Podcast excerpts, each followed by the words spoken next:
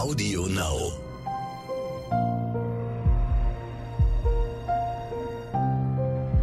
Verbrechen von nebenan. True Crime aus der Nachbarschaft.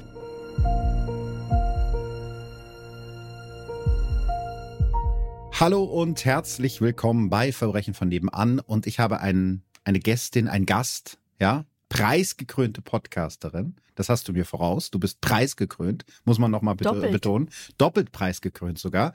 Buchautorin, Schauspielerin bei Tom Turbo und Podcast-Ehefrau. Franziska Singer, schön, dass du da bist. Servus, hallo Philipp. Immerhin habe ich jetzt, was den Wikipedia-Eintrag, um den ich dich ja sehr lange beneidet habe, was den angeht, habe ich zumindest aufgeholt, aber preisgekrönt bin ich immer noch nicht. Also falls es irgendwo draußen einen, Das wird schon noch. äh, ja, einen Preis gibt, irgendwie die, die Schleiersheimer Podcast-Eule oder so, Ja. ich komme auch vorbei und nehme das entgegen. Ich möchte auch gerne Finde ich gut. irgendwie mal einen Preis kriegen in meinem Leben. Ich glaube, das Einzige, was ich bekommen habe, war bei den Bundesjugendspielen diese Teilnehmerurkunde, die man bekommt, wenn man zu schlecht ist, um irgendwie äh, eine andere Leistung zu bekommen. die habe ich auch, glaube ich, nicht mehr. Ja, ihr seht, ich habe ein, ein trauriges Leben und wir sprechen heute über einen äh, deutsch-österreichischen Fall, mehr österreichisch als deutsch, muss man sagen. Und da hätte ich mir natürlich keinen besseren Gast als dich wünschen können, Franziska. Ja, du hast mich als Auslandskorrespondentin dazu geholt. Genau, in äh, Deutschland wärst du Antonia Rados, dann hättest du jetzt so einen wilden Schal um und würdest irgendwo aus dem Krisengebiet berichten. Krisengebiet stimmt ja nur in ähm, Anführungsstrichen, ist es Österreich. Ganz so schlimm ist es nicht. Und es ist auch schon wieder ziemlich lange her. Das stimmt, das stimmt, das stimmt, das stimmt. Ja, lass uns zur Folge kommen. Triggerwarnung gibt es natürlich auch ganz kurz vorab. Ähm, Suizid spielt eine Rolle in dieser Folge. Wenn ihr bei dem Thema Schwierigkeiten habt, solltet ihr die Folge besser überspringen. Und einige Namen habe ich geändert. Bist du bereit? Absolut. Sehr schön. Der weiße Mitsubishi Lancer steht einfach mit abgeblendeten Scheinwerfern am Straßenrand kurz vor ihrem Haus im 2000 Einwohner Dörfchen Gralla nahe der österreichisch-slowenischen Grenze. Magda Scholz hat ihn trotzdem direkt entdeckt. Es ist der Abend des 1. Oktober 1997 und Magda war mit ihrer Freundin Sabine tagsüber in Slowenien. Schon da ist den beiden Frauen der Wagen aufgefallen, der immer wieder in ihrem Rückspiegel aufgetaucht ist und die Lichthupe betätigt hat. Sabine meint sogar, dass sie der Wagen schon verfolgt, seit die beiden nach Slowenien rübergefahren sind. Aus dem unguten Gefühl ist mittlerweile nackte Angst geworden. Werden sie etwa verfolgt? Sabine trifft eine Entscheidung. Wenn der Unbekannte in dem weißen Auto so nah an Magdas Haus parkt, wird sie ihre Freundin mitten in der Dunkelheit sicher nicht zu Hause absetzen. Die beiden Frauen kurven ein bisschen durch den Ort, ohne zu wissen, was sie jetzt tun sollen. Vor dem Gasthaus des Dorfes halten die beiden an, von dem Mitsubishi ist nichts zu sehen. Magda beschließt, ihren Mann anzurufen, damit der aus dem Haus kommt und im Vorgarten auf sie wartet. Sicher ist sicher. Kurz glauben Magda und Sabine, sie hätten ihren unheimlichen Verfolger abgeschüttelt, als sie den Wagen am Seitenstreifen entdecken, direkt gegenüber von Magdas Haus. Das Licht im Auto ist ausgeschaltet, man kann nicht erkennen, wer hinterm Steuer sitzt. Aus der Angst wird Panik. Magda und Sabine stoppen den Wagen und rennen zum Haus, wo Magdas Mann Herbert schon auf die beiden wartet. Alle drei atmen tief durch, als die Haustür hinter ihnen ins Schloss fällt. Aber der Albtraum ist noch nicht vorbei. Durch die Fenster können die drei beobachten, wie der Mitsubishi vor dem Haus ganz langsam auf der Straße auf und ab fährt. Irgendwann parkt der Wagen direkt vor dem Haus und hupt. Jetzt reicht es Herbert Scholz. Er greift zum Telefon und ruft die Polizei. 15 Minuten später stehen zwei Polizisten vor dem Wagen, der jetzt wieder mit ausgeschalteten Scheinwerfern vor dem Haus von Familie Scholz parkt. Im Inneren des Wagens ist es stockdunkel. Die Polizisten können nicht erkennen, wer drin sitzt. Einer der beiden Polizisten klopft an die Scheibe der Fahrertür. Grüß Gott, Lenker und Fahrzeugkontrolle. Keine Reaktion. Dann hören die Polizisten plötzlich eine laute männliche Stimme aus dem Inneren des Wagens. Wollt's vielleicht deinen Ausweis auch sehen? Dann wird die Fahrertür aufgerissen und ein Mann springt aus dem Auto, der mit beiden Händen einen Gegenstand umklammert. Da habt's! Dann gibt es einen ohrenbetäubenden Knall und einen weißen Lichtblitz. Glas splittert. Beide Beamte können kaum sehen, sie sind immer noch von der Explosion geblendet. Einer hat einen Splitter ins linke Auge bekommen. Trotzdem reagieren beide sofort, als der Unbekannte aus dem Auto wegrennen will. Stehen bleiben, ruft einer der beiden Polizisten, dann knallen Warnschüsse durch die abendliche Stille in dem Dörfchen Kraller. Der flüchtende Mann kommt nur ein paar Meter weit, dann wirft sich einer der Polizisten auf ihn und drückt ihn zu Boden. Er ruft seinen Kollegen dazu, damit der dem Verdächtigen Handschellen anlegen kann. Doch der Kollege kann gar nicht fassen, was er da gerade sieht und schnauft, das geht nicht, der hat ja gar keine Hände mehr. An diesem Abend endet eine Terrorserie, die Österreich und Deutschland seit fast vier Jahren in Atem hält und die vier Menschen getötet und 13 verletzt hat. Die beiden Polizisten wissen es zwar nicht, aber sie haben den Briefbomber geschnappt, nach dem das ganze Land seit Jahren gefahndet hat. Sein Name ist Franz Fuchs. Erinnerst du dich an den Fall? Ja, ich stelle mir das so wahnsinnig gruselig vor, wenn du da verfolgt wirst und es ist dunkel und auf einmal denkst du, das Auto ist weg, aber es ist gar nicht weg, der hat einfach nur das Licht ausgeschaltet. Was für eine Angst du da haben musst. Du hast keine Ahnung, wer das ist oder warum und was eigentlich los ist. Ja, ganz schlimm, oder? Puh, ja, also ich erinnere mich kaum an den Fall. Ich war damals, also 1997, elf Jahre alt und mhm. ich habe dementsprechend nicht die Zeitung gelesen. Ja, ich auch damals nicht. Aber natürlich ist der Name Franz Fuchs mir ein Begriff, vermutlich fast allen Österreichern. Erzähl uns doch mal, wie es dazu gekommen ist und was das überhaupt so für ein Typ ist. Ja, ich glaube, da fangen wir direkt mal ganz am Anfang an. Franz Fuchs wird am 12. Dezember 1949 in der Südsteiermark geboren, in dem Dorf Gralla, einem Zitat unbedeutenden Fleckchen nahe der Grenze, wie Gisela Friedrichsen später im Spiegel schreibt. Also nicht, dass ich jetzt böse Briefe aus Gralla kriege, das habe nicht ich gesagt, sondern das war die Spiegelkollegin. Zum Zeitpunkt seiner Geburt sind Franz Eltern, und das ist damals sehr ungewöhnlich, nicht verheiratet. Also ich bin ungefähr 40 Jahre später geboren und äh, meine Eltern waren damals auch noch unverheiratet, als ich dann kam. Mhm. Und es war sogar zu meiner Zeit echt noch ein großes Thema aus äh, auf dem Dorf, ja. wo ich herkam.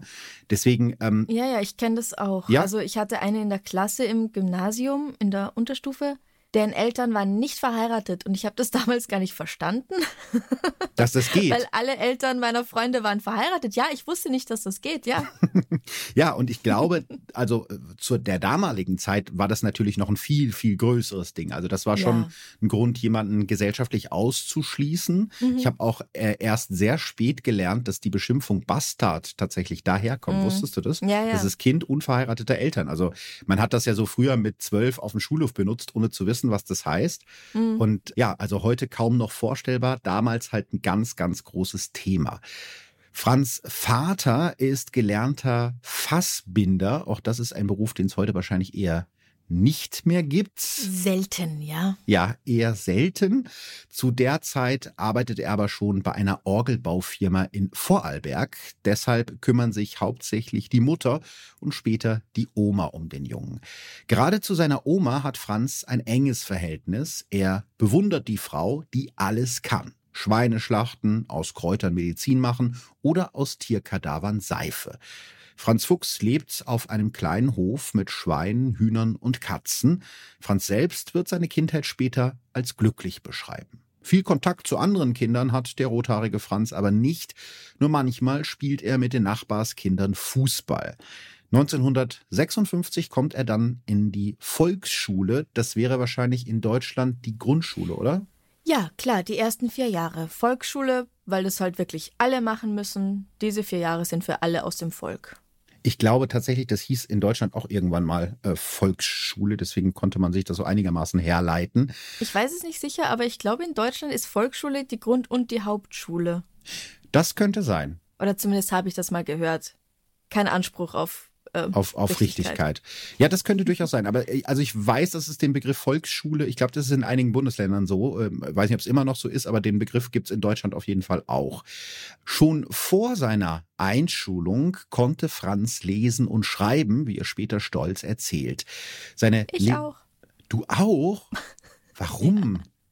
Weil es mich so interessiert hat. Hast du dir das denn selber beigebracht? Ich war furchtbar nervig. Ich habe immer gefragt, was steht denn da, was steht denn da, was steht denn da? Und dann hat meine Mutter halt gesagt, ja, das heißt Apotheke, das heißt, ich weiß nicht was, Metzger. Und so habe ich es dann einfach gelernt. Krass, dann bist du ja auch so ein hochbegabtes Kind gewesen. Ich glaube, ich konnte schon meinen Namen schreiben. Ja, es hat sich dann irgendwann gelegt. So wie die Nervigkeit. oh. Bei dem Franz ist das was anderes. Ähm, die Lehrerin wird später über ihn sagen, dass er der beste Schüler war, den sie je hatte. Und diese Lehrerin ist es auch, die Franz Eltern dazu überredet, ihren Sohn auf das Gymnasium ins fünf Kilometer entfernte Leibniz zu schicken. Die, also die Eltern, hatten eigentlich bescheidenere Pläne für ihren Sohn. Radiomechaniker oder Fernsehtechniker soll der technisch begabte Franz werden.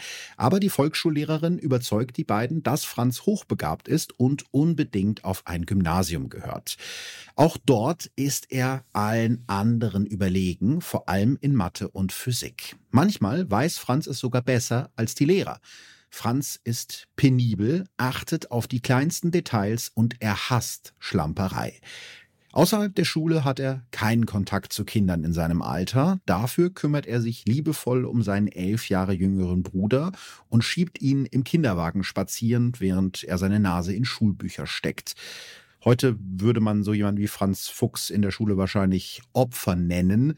Dicke Brille. Oh. Ja, du weißt ja, wie Kinder sind. Kinder sind, also nicht, dass ja. ich das benutzen würde, aber ne, also nee, nee. Kinder können halt grausam sein. Und der Franz war halt mhm. wirklich so, äh, Typ, zumindest vom Außen schon mal so ein Außenseiter. Ne? Dicke Brille, rote mhm. Haare und ein grauslicher ländlicher Dialekt, der dazu Auch führt. Zitat. Auch ein Zitat, genau, das habe ich mir nicht ausgedacht, sondern äh, so steht es über ihn geschrieben. Ähm, der Dialekt führt übrigens dazu, dass Franz am Gymnasium Sprachunterricht bekommt. Das finde ich auch interessant. Ja, ich habe jetzt nicht im Ohr, wie der tatsächlich gesprochen hat, aber gerade in der Steiermark sagt man, dass die Leute bellen. Ah, okay. Weil das so ein, so ein, so ein, so ein krasser Dialekt ist. Es ist sehr viel O drin. Ja. Mhm. Und das heißt. Also statt wo sagen sie halt wow. Ah, okay. Und als, als Stadtbewohner klingt es dann erstmal grauslich. Ja, okay. kann man natürlich so sehen. Und, und rote Haare hatte der. Also ich habe ihn als brünett mit dunklen braunen Haaren in Erinnerung. Ja, genau, später. Aber er ist als Kind so rotbraun. Also ich weiß nicht, ob die Haare, weil man ah, kennt ihn ja von späteren Fotos, wo er braune Haare hat. Mhm. Ich weiß nicht, ob das dann gefärbt war oder ob sich die Haare tatsächlich einfach im Laufe Na, des... Der Schnürli ist auch braun. Ja, genau, ob sich das einfach verändert hat. Aber ähm, so wird er halt von seinen Mitschülern beschrieben und ich meine, eins von diesen Kategorien, mhm. so dicke Brille oder oder rote Haare oder Dialekt, reicht ja manchmal schon, dass man reicht ausgegrenzt wird und er hat irgendwie alles drei zusammen. Mhm. Trotz seiner guten Leistung in fast allen Fächern entwickelt Franz hier das erste Mal Minderwertigkeitsgefühle. Er ist ein chronischer Einzelgänger, während seine Kameraden draußen zocken oder Fußball kicken und die ersten Mädchenbekanntschaften machen, sitzt Franz Fuchs zu Hause und lernt, bringt sich selber Klavierspielen bei oder übt Opernarien. Nach seiner Matura, die natürlich sehr gut war, es heißt die Matura, richtig? Die Matura, ja, das ist das Abitur. Ja, ich wollte nur wissen, ob es die Matura äh, heißt. Also ja, ja. Nach in, in Österreich und auch in der Schweiz heißt es Matura. Ah, okay. Also nach seiner Matura kommt Franz mit 19 zum Bundesheer, um seinen Wehrdienst abzuleisten. Dort lernt er eine Frau kennen, die er selbst als die große Liebe seines Lebens bezeichnet. Mhm. Allerdings zerbricht die Beziehung nach nicht mal einem Jahr, weil seine Freundin ihn betrügt. Danach schreibt Franz Fuchs sich für den Studiengang Theoretische Physik an der Karl-Franzens-Universität in Graz ein. Er will Atomphysiker werden. Weil Fuchs aus einer nicht so wohlhabenden Familie kommt und seine Leistungen für ein Stipendium nicht reichen, jobbt er bis Ende 1970 in den Semesterferien in einem Stahlwerk. Das mit den Leistungen hat mich tatsächlich ein bisschen gewundert, weil er ja eigentlich ganz gute Noten hatte, aber wahrscheinlich muss man dann für ein Stipendium auch noch andere Voraussetzungen erfüllen oder mhm. Bewerbungs- und Motivationsschreiben ausfüllen und sowas. Stimmt, das alles. ist ein bisschen komisch, ja. Ja.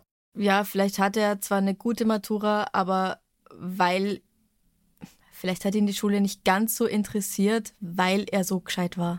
Ja. Weil er alles sofort verstanden hat, hat er nicht die Leistung gebracht, die er hätte bringen können weil er sich so gelangweilt gefühlt hat, oder? Genau, das sind Sachen, die ja später in seinem Berufsleben auch nochmal auftauchen, mhm. dass er das Gefühl hat, eigentlich bin ich zu gut für das, was ich hier mache. Mhm. Und zumindest in Deutschland ist es ja so, dass Stipendien oft eben nicht nur an Leistung gekoppelt sind, sondern dass man eben auch noch so lange Motivationsschreiben ausfüllen muss, warum man mhm. das denn verdient hat. Und man sollte sich bestenfalls noch sozial engagieren und, äh, und, und, und, und, und. Mhm. Und ich vermute, daran ist es dann bei ihm gescheitert. Das heißt, er muss sich halt Geld für sein Studium dazu verdienen.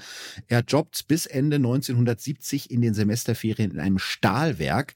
Von dem zusammengesparten Geld kauft er sich eine Zugfahrkarte nach Deutschland. Er hat dort eine gut bezahlte Stelle bei VW ergattert.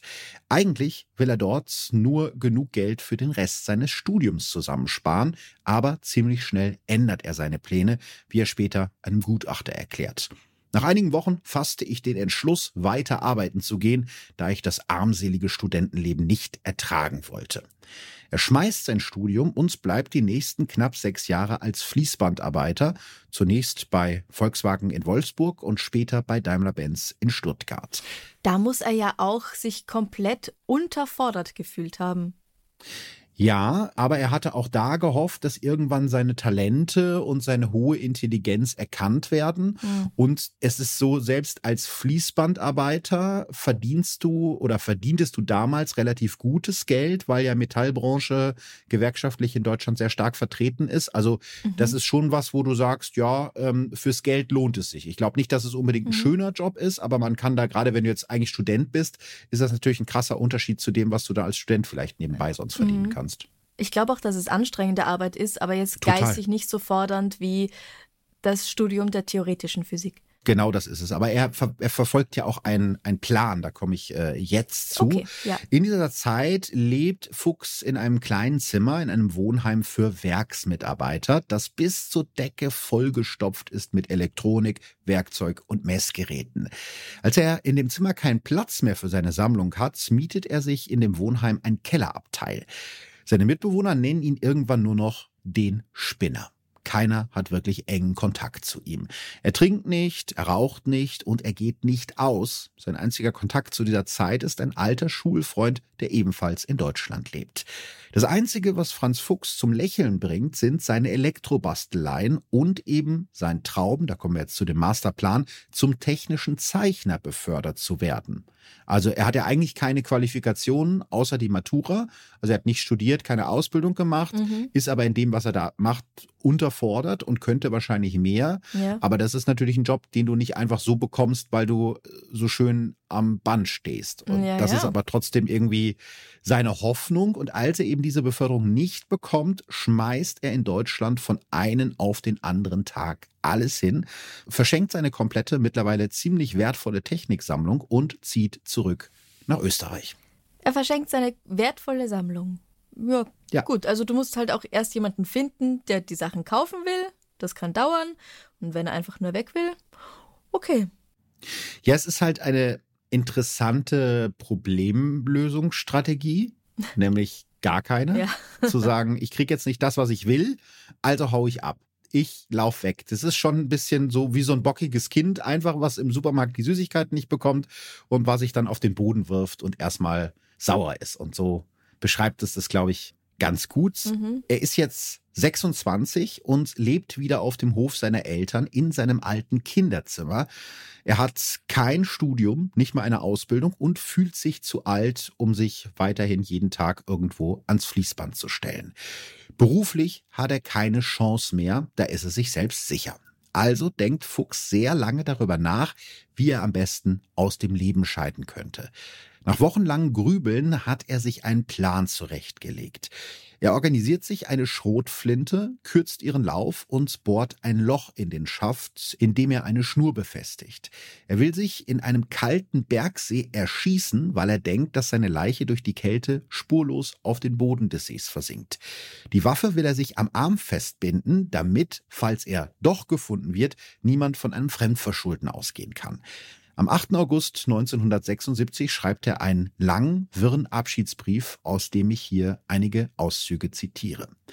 Liebe Eltern, möglicherweise braucht ihr diesen Brief noch als Beweisstück vor den Staatsorganen.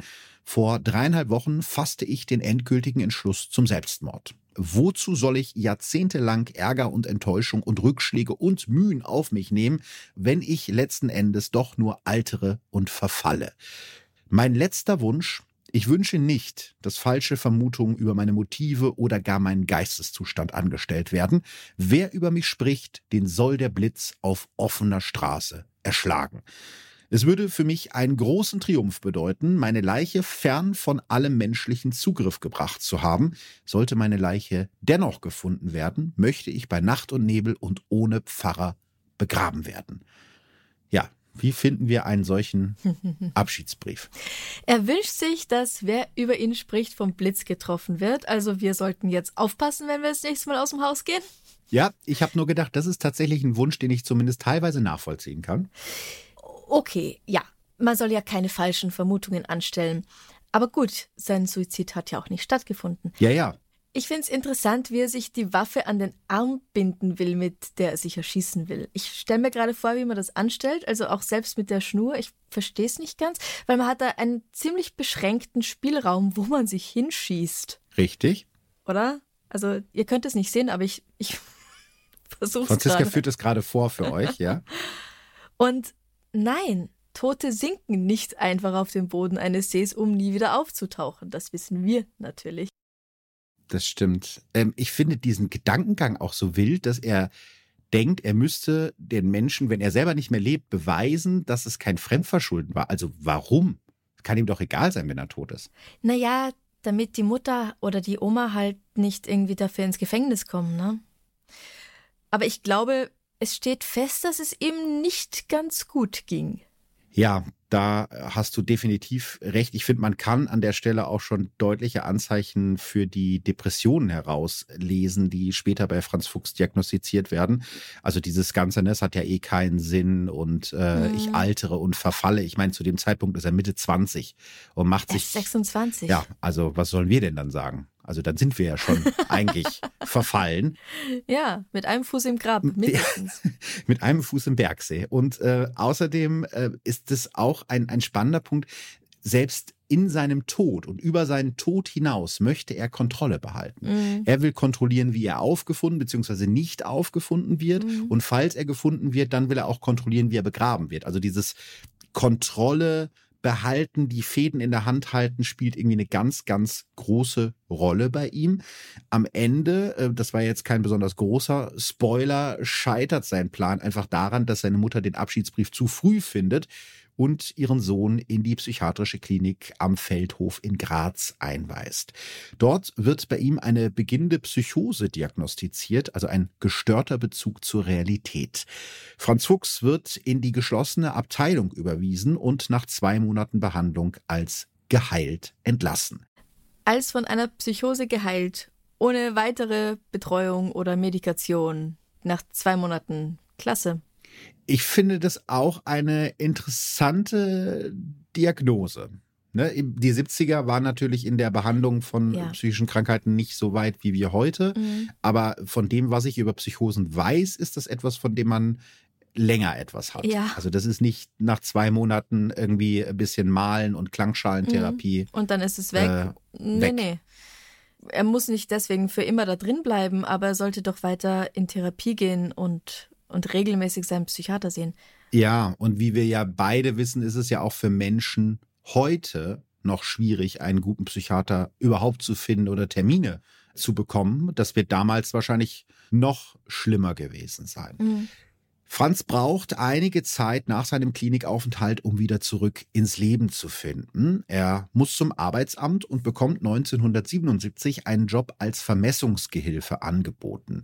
In seiner neuen Firma steigt Franz Fuchs schnell die Karriereleiter hinauf. Er ist fleißig, nimmt sich nie frei und gilt als besonders akribisch und genau.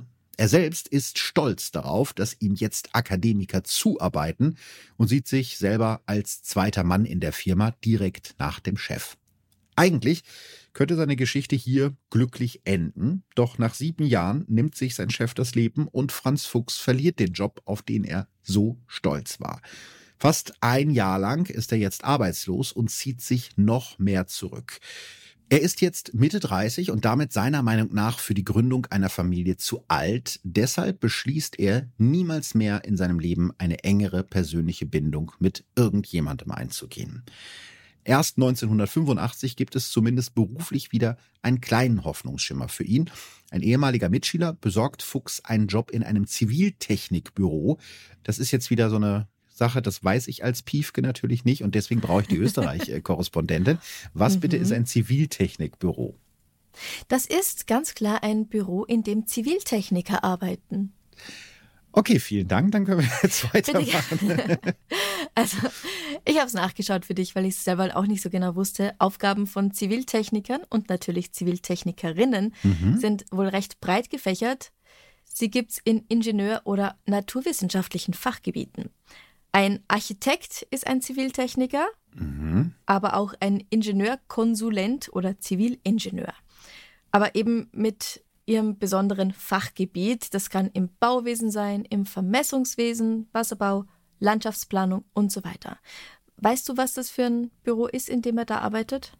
Ja, die sind irgendwie für Messungen bei Wasserkraftwerken, glaube ich, zuständig, ah, ja. wenn ich das mhm. richtig in Erinnerung habe. Also klingt für mich jetzt äh, nach einem furchtbar langweiligen Job, aber ich glaube, für den Franz ist das halt die Erfüllung seines Traumes, ja. weil er kann jetzt endlich mal wieder zeigen, was in ihm steckt und dass er sogar mehr Ahnung hat als sein Chef. Hm. Franz Fuchs arbeitet bis zu 70 Stunden die Woche und auch an den Wochenenden arbeitet er durch. Aber niemand dankt ihm dafür. Im Gegenteil, irgendwann sagt ihm sein ehemaliger Mitschüler und jetziger Chef sogar, dass er zu langsam und zu umständlich arbeitet. Das macht den Perfektionisten Franz Fuchs unglaublich wütend. Der Streit der beiden schaukelt sich so lange hoch, bis der Chef Fuchs 1987 während einer seiner wenigen Urlaube rausschmeißt. Von diesem Tag an wird Franz Fuchs nie wieder einen festen Job haben. Trotzdem weigert er sich, Arbeitslosengeld oder Sozialhilfe anzunehmen, wie die Menschen, die seiner Meinung nach nicht arbeiten wollen. Er könnte arbeiten, und was er alles könnte, wenn man ihn denn nur lassen würde. Und das ist ja mhm. genau wie damals äh, bei Daimler-Benz. Ja, er denkt, äh, er hat sich selber diese Qualifikation geschaffen und es erkennt aber irgendwie keiner an, ja, weil er halt nicht die wirkliche ja. Ausbildung oder das Studium dazu hat und glaubt aber trotzdem, dass er schlauer und besser ist als alle seine Kollegen, aber irgendwie merkt das außer ihm leider keiner. Es kann ja auch niemand merken, wenn man es auch niemandem sagt. Also riechen können sie es nicht. Wenn er nicht sagt, komm, lass mich mal ausprobieren, ich glaube wirklich, dass ich das kann, ich bin überzeugt davon, können sie ihm vielleicht eine Chance geben. Ja, natürlich. Aber wenn man sich immer selber nur denkt, dann kann halt auch gar nichts passieren.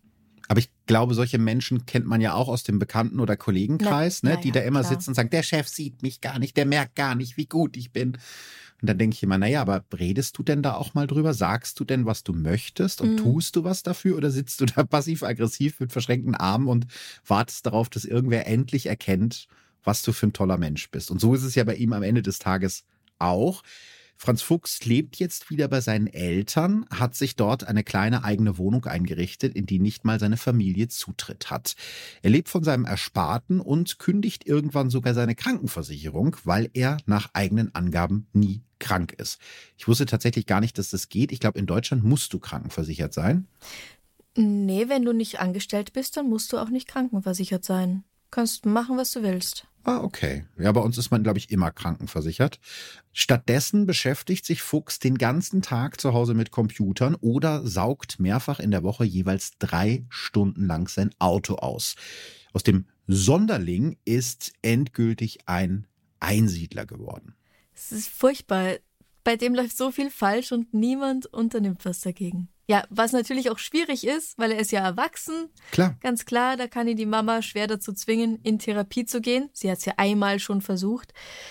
Ganz abgesehen davon, du hast es ja auch schon angesprochen, dass die auf dem Land, im Dorf vermutlich auch nicht so leicht verfügbar ist mhm. und in den 80ern, 90ern noch mit einem großen Stigma behaftet war. Ist das jetzt der Moment, in dem es endgültig kippt? Ja, das vermuten zumindest die meisten, die sich mit seiner Biografie beschäftigt haben. Zuerst ist da natürlich dieser große Hass auf sich selbst. Seine Mutter erwischt Franz Fuchs einmal dabei, wie er sämtliche Fotos aus dem Familienalbum reißt, auf denen er selbst zu sehen ist. Und aus diesem Selbsthass wird irgendwann der Hass auf andere. Fuchs selber sagt später über diesen Abschnitt in seinem Leben, Ab dieser Zeit habe ich verstärkt Diskriminierung der Deutsch-Österreicher und das zunehmende Selbstbewusstsein der anderen Volksgruppen und Religionen feststellen müssen. Äh, vielleicht kurz zur Erklärung, ich wusste das vorher auch nicht. Deutsch-Österreicher sind wahrscheinlich die Leute in Österreich, die Deutsch sprechen, oder? Also die Gegend, in der er da zu Hause war, ja. da gibt es halt viele Slowenen oder beziehungsweise noch ein bisschen weiter nach Osten auch ähm, Ungarn, es gibt dort Kroaten und die meint er mit den anderen.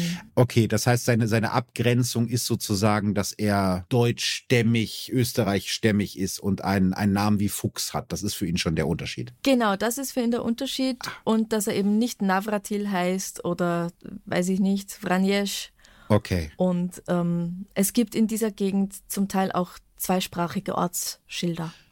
Ah, okay. Also interessant finde ich, dass dieses Abgleiten nach rechts so ein schleichender Prozess ist. Mhm. Bei seinen Jobs in Deutschland vor einigen Jahren war Franz Fuchs noch bekannt dafür, ausländische Kollegen zu unterstützen und ihnen beispielsweise bei der Übersetzung von Schriftstücken zu helfen. Die waren da aber auch nicht in seinem eigenen Land. Stimmt, da war er selber Ausländer. Ja. ja. Aber offenbar scheint es ihm nicht um die Menschen an sich zu gehen, dass er jetzt sagt, ich mag keine Kroaten oder keine Slowenen, mhm. weil mit denen kam er ja als Kollege gut klar und er hat damals sogar eine kurze Beziehung mit einer Jugoslawin. Also es scheint ihm jetzt nicht gegen die Menschen oder gegen die Nationalität ja. an sich zu gehen, zumindest zu dem Zeitpunkt noch nicht. Aber. Warte, ist das die Freundin, die ihn betrügt? Nein, das ist nicht die Freundin, die ihn betrügt. Also mit der hat er keine richtige äh, Beziehung, sondern das ist wirklich nur so eine kurze Affäre, also eine Liebelei. Mhm. Und die Freundin, die ihn betrogen hat, das war ja schon zu der Bundesheerzeit, das war ja vorher. Ach so, ja. Aber man muss vielleicht sagen, dass er in dieser österreichischen Einsamkeit in Gralla ziemlich viel Zeit hat, nachzudenken und auf komische Gedanken zu kommen. Am 29. Juli 1993 hört er im Radio das Interview mit einem Beamten des österreichischen Bundesheeres über die aktuelle Flüchtlingslage. Da muss ich vielleicht auch noch mal kurz ein bisschen ausholen. Seit 1991 hat sich innerhalb eines Jahres die Zahl der Asylanträge aus dem damaligen Jugoslawien in das Nachbarland Österreich verneunfacht. Der Jugoslawienkrieg ist im vollen Gange, aber statt die Grenzen zu schließen, richtet Österreich damals Aufnahmeeinrichtungen für Zehntausende weitere Flüchtlinge ein. Und statt mit Anfeindung begrüßt die große Mehrheit in Österreich die Geflüchteten mit Herzlichkeit. Schließlich ist der Krieg für viele Österreicherinnen und Österreicher nur ein paar Kilometer entfernt. In dem Radiointerview erzählt der Beamte vom Bundesheer von seinem Mitgefühl mit den in seiner Kaserne untergebrachten Flüchtlingen. Ein Gefühl, das wohl zu dieser Zeit äh, viele Menschen in Österreich verstehen können, Franz Fuchs nicht. Er setzt sich sofort an seinen Schreibtisch und schreibt dem Beamten einen Brief. Ich schlage vor, Sie stellen zwei, drei Maschinengewehre auf und geben den Leuten eine Frist von drei Stunden, um in ihre Heimat zu verschwinden. Genauso haben es die traditionellen Feinde Österreichs vor 50 Jahren mit den Deutschen gemacht. Ich stimme Ihnen zu, dass auch Flüchtlinge Menschen sind. Sie sollen aber gefälligst nach Kroatien, Bulgarien, Albanien oder in die Türkei flüchten, wo es Leute gibt, welche wie sie aussehen, die gleiche Religion haben oder dieselbe Sprache sprechen. Nachdem es bei uns so gut wie keine deutschen Namen mehr in der Politik gibt, holen die Politiker nun mit Begeisterung die Bevölkerung ihrer Heimatländer nach Österreich. Ich bin gespannt, wann an uns Deutsche die Aufforderung ergeht, das von uns gerodete Land zugunsten der neuen Slawen skandinavischen Völkerwanderung zu verlassen. Gute Nacht, Österreich, so endet der Brief. Wie finden wir das? Ja, äh, scheiße. aber, ja, schöner hätte ich es nicht ausdrücken können. Aber solche Sprüche, die kannst du heute noch hören. Nur der Feind ist ein anderer. Feinde sind sehr leicht austauschbar, merkt man da. Das war auch so mein erster Gedanke. Mhm. Ich finde, das liest sich wirklich, obwohl das jetzt 30 Jahre her ist, wie eine durchschnittliche Kommentarspalte bei Facebook. Ja. Zur heutigen ja, Zeit. Ja, ja. Ne? Also die, die, die Mechanismen mit diesem Gute Nacht äh, Österreich, heute würde man schreiben Danke Merkel oder jetzt irgendwie eher wahrscheinlich Danke Scholz oder so. Ja. Es ist, kommt ja fast aus gleich heraus. Auch diese, dieser Gedankengang, die Politik plante eine große Umvolkung und äh, die wollen uns Deutsche hier vertreiben. Das ist der gleiche Quatsch wie ja damals vor, vor 30 Jahren. Ja, ja. Ganz genau. Gisela, Friedrichsen, die von mir bewunderte großartige Gisela Friedrichsen, bringt es in einem Artikel für den Spiegel sehr schön auf den Punkt und sie schreibt, Fuchs ist zu einem hochexplosiven Sprengkörper im sozialen Gefüge geworden und Irgendwann wird diesem Fuchs klar, dass er handeln muss, also müssen aus seiner Sicht. Fuchs erstes Opfer wird der katholische Pfarrer August Janisch aus Hartberg in der Steiermark. Janisch engagiert sich in der Flüchtlingshilfe. Sein Pfarrbüro hat den ersten Flüchtlingsbetreuer in der Steiermark angestellt. Außerdem sammelt er Kleiderspenden und bietet den Geflüchteten Rechtsberatung an. Als die Kirche dafür die Gelder kürzt, gibt er wütend ein Fernsehinterview. Das hat Franz Fuchs wahrscheinlich gesehen. Wenige Wochen später, es ist der 3. Dezember 1993, der Freitag vor dem zweiten Advent. Der 51-jährige Pfarrer Janisch kommt um 11 Uhr vormittags gerade von einem Adventsgottesdienst nach Hause in sein Büro in der Pfarrkanzlei. Auf seinem Schreibtisch wartet schon ein Stapel Post. Seine Sekretärin erinnert ihn noch daran, dass draußen schon zwei Geflüchtete auf ihn warten, die seine Hilfe brauchen. Zuerst will Janisch aber die Briefe auf seinem Schreibtisch öffnen. In einem Interview 25 Jahre nach dem Anschlag erinnert er sich an den Moment, in dem er den etwas dickeren Brief aufmacht. Das war wie ein Gewehrschuss, wie eine Detonation. Es hat nach Pulver gerochen, die Splitter sind in alle Richtungen geflogen. August Janisch wird durch die Briefbombe schwer verletzt und wird ins Krankenhaus nach Harzberg eingeliefert. Als er auf seinem Zimmer liegt, hört er in den Nachrichten, dass auch beim ORF in Wien eine Briefbombe explodiert ist. Janisch schmunzelt noch darüber, dass die Medien scheinbar noch nichts von dem Anschlag auf ihn mitbekommen haben. Das heißt, es war auch gar nicht direkt klar, dass diese Anschläge eventuell zusammengehören. Nein, also insgesamt hat Franz Fuchs bei seiner ersten Anschlagsserie zwischen dem 3. und dem 6. Dezember neun Briefbomben verschickt. Vier davon explodieren. Beim ORF in Wien trifft es die 35-jährige Fernsehmoderatorin Silvana Meixner. Sie ist im ehemaligen Jugoslawien geboren und lebt seit einiger Zeit in Wien, wo sie seit vier Jahren im österreichischen Rundfunk ORF die Sendung Heimatfremde Heimat moderiert, in der es um die ethnische Vielfalt in Österreich geht. Hier kommen Kroaten, Slowenen oder auch Roma zu Wort.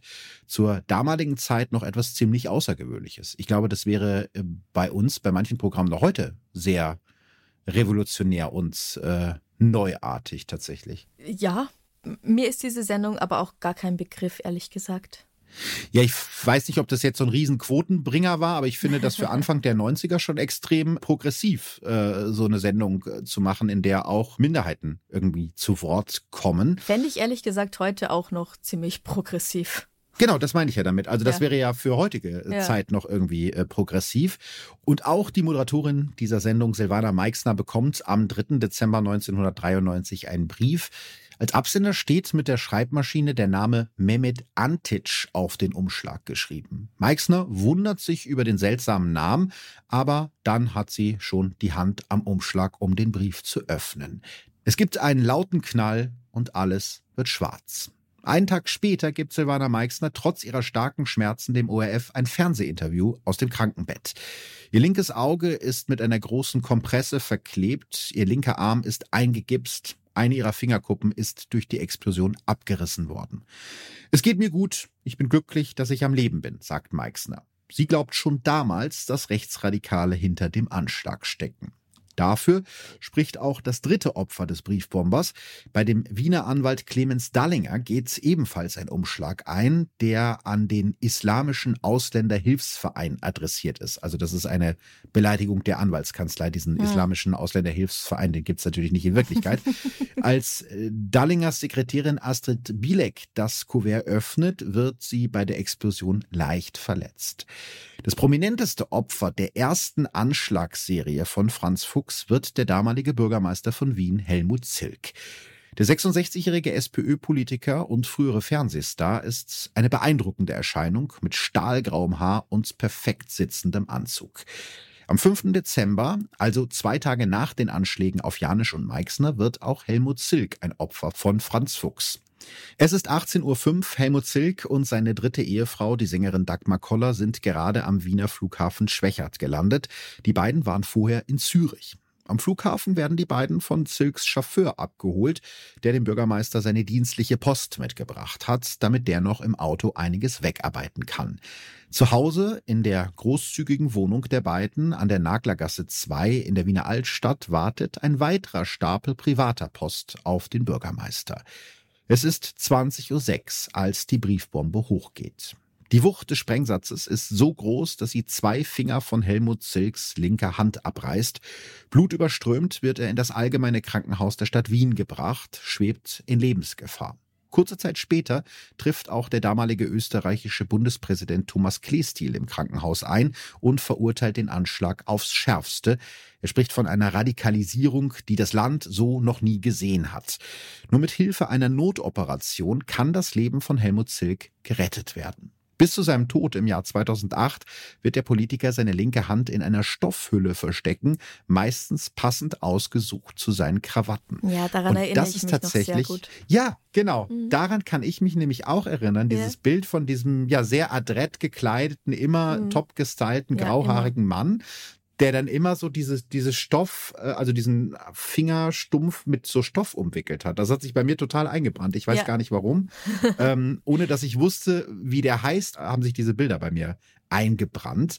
Mhm. Die anderen Briefbomben explodieren nur deshalb nicht, weil sie rechtzeitig entdeckt werden. Sie waren unter anderem an den Präsidenten der österreichischen Caritas, zwei Politikerinnen der Grünen, die damalige Frauenministerin von Österreich und den Gründer eines Vereins für vertriebene Slowenen adressiert.